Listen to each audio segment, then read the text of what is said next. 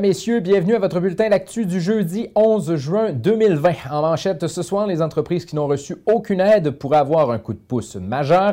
750 millions de dollars aussi seront investis pour la relance touristique et les foreurs de Val-d'Or ont un nouveau capitaine.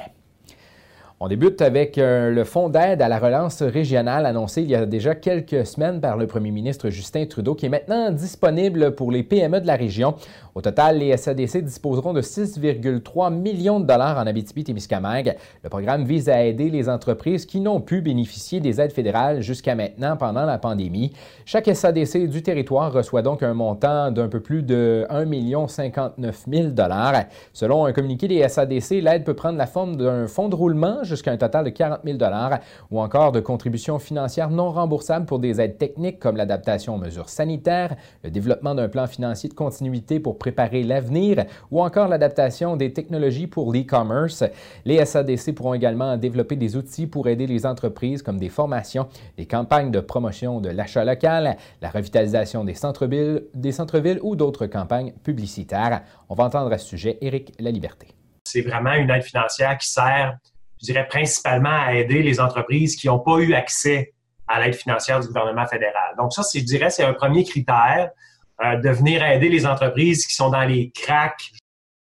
Le directeur général cite d'ailleurs quelques catégories qui pourraient être admissibles. Les travailleurs autonomes, organismes à but non lucratif, lucratif oui, entreprises du secteur touristique et culturel, agriculteurs. On l'écoute à nouveau. Le grand critère, c'est que si l'entreprise n'a pas eu d'aide, malgré le fait qu'elle a fait la demande, exemple, à son institution financière, elle est normalement admissible à notre aide et j'invite les entrepreneurs-là à nous adresser la, la demande le plus rapidement possible.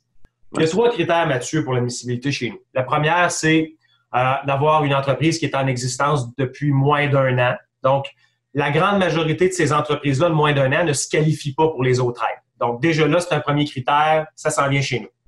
Deuxième de, l'historique de la perte de revenus, dans le fond.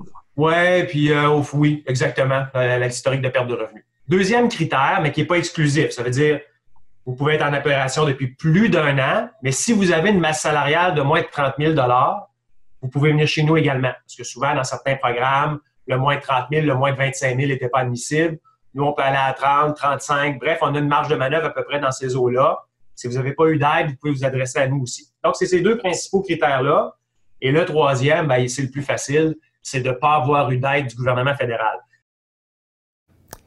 Dans un autre ordre d'idée, dès le 15 juin, la commission scolaire Aricana devient officiellement le centre de services scolaires à la suite de l'adoption de la loi sur l'instruction publique relative à la gouvernance scolaire en février dernier. La CSSH se, voit donc confier une nouvelle mission et s'identifier aux couleurs du gouvernement. Elle sera administrée par un conseil d'administration formé de cinq parents, cinq employés et cinq représentants de la communauté. Dans le contexte de la pandémie, le processus de désignation sera relancé en septembre prochain. Concrètement, la mission de la CSSH consiste à établir des établissements d'enseignement sur son territoire, de les soutenir et de les accompagner en rendant accessibles les biens et services pour permettre l'offre des services éducatifs de qualité. On va maintenant faire le point sur la situation de la COVID-19. Aujourd'hui, 144 euh, nouveaux cas ont été comptabilisés dans les 24 dernières heures au Québec. Durant cette même période, 10 nouveaux décès ont été enregistrés, auxquels s'ajoutent 14 décès survenus avant le 3 juin. Le nombre d'hospitalisations a diminué de 43 pour atteindre le cumul de 871. Parmi ces personnes hospitalisées, 114 se trouvent aux soins intensifs, une diminution de 3. Aucun nouveau cas dans la région, mais un cas de plus rétabli, ce qui laisse donc deux cas actifs en Abitibi-Témiscamingue. On va parler avec Mathieu La situation, des annonces qui ont été faites au niveau national. Mathieu, vous avez suivi les différents points de presse de la journée. Oui, mais tout d'abord, il y a le premier ministre François Legault qui nous a fait son point de presse euh, de 13 heures comme euh, le veut la tradition, une tradition qui change quand même, qui évolue euh, de semaine en semaine, mais qui est venu nous dire que malgré le fait que la situation s'améliore de beaucoup au niveau du bilan national, la situation est encore difficile dans les résidences de soins de longue durée. Donc, c'est 218 résidences là, qui sont encore impactées par la COVID-19 et c'est 1026 personnes infectées dans ces résidences-là. Euh, donc, on a rappelé évidemment qu'on veut ajouter euh, 10 000 préposés. La formation euh, qu'on a beaucoup parlé sur nos ondes commence lundi et va se poursuivre jusqu'au 15 septembre. Donc, d'ici là, ça va continuer difficile. Donc, on invite euh, les gens. On a besoin des gens qui y sont actuellement.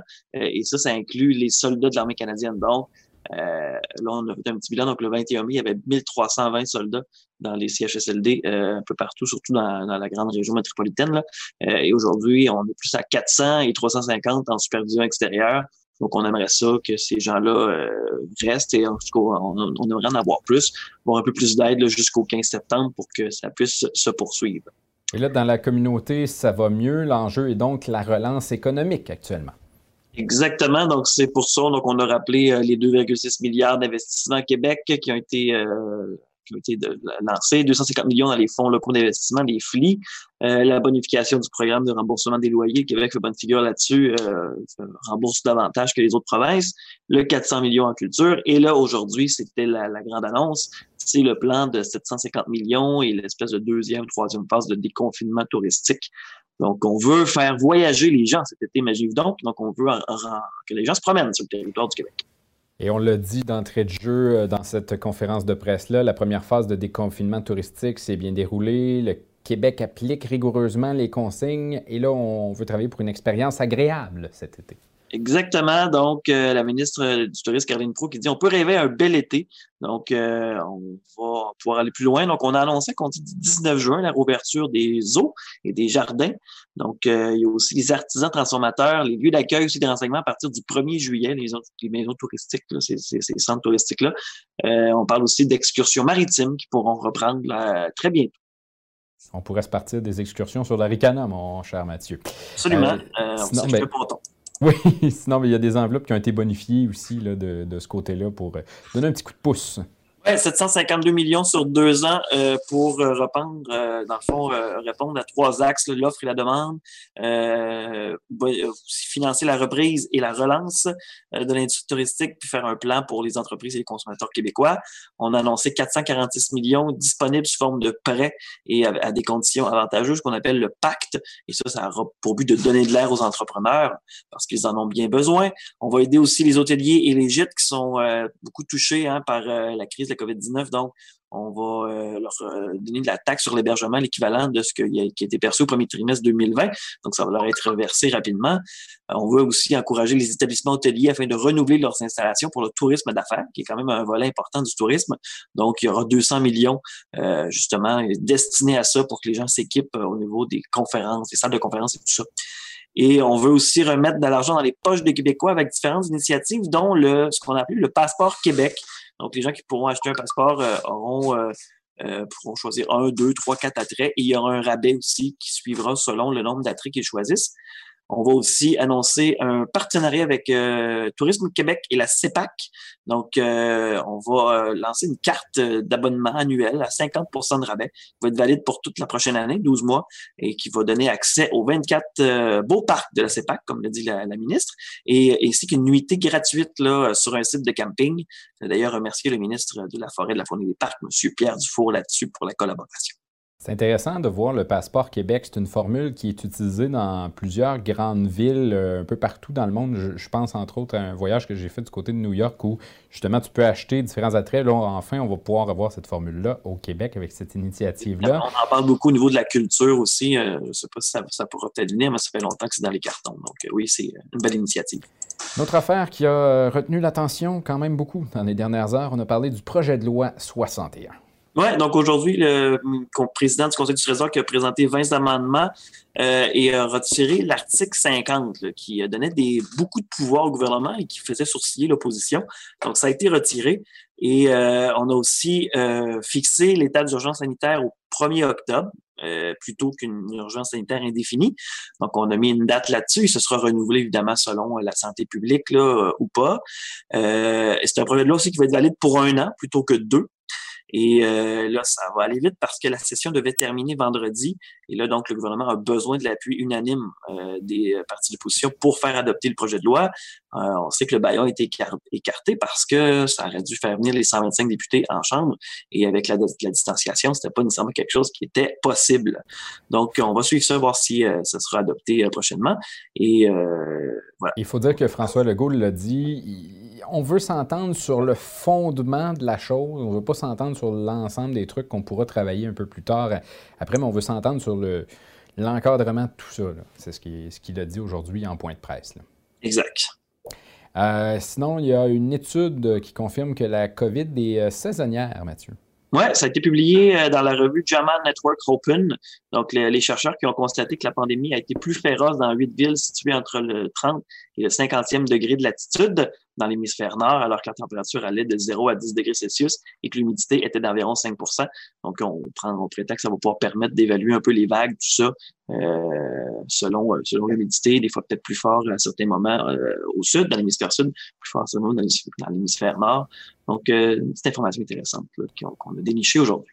Évidemment, c'est très préliminaire comme étude. Il faudra surveiller aussi ce que la santé publique en pensera dans les euh, prochains jours. Mais on va continuer de suivre cela. Mathieu, on aura la chance de se retrouver demain matin dans l'Actu Plus à 8 h avec un paquet de surprises à Radio C'est le dernier?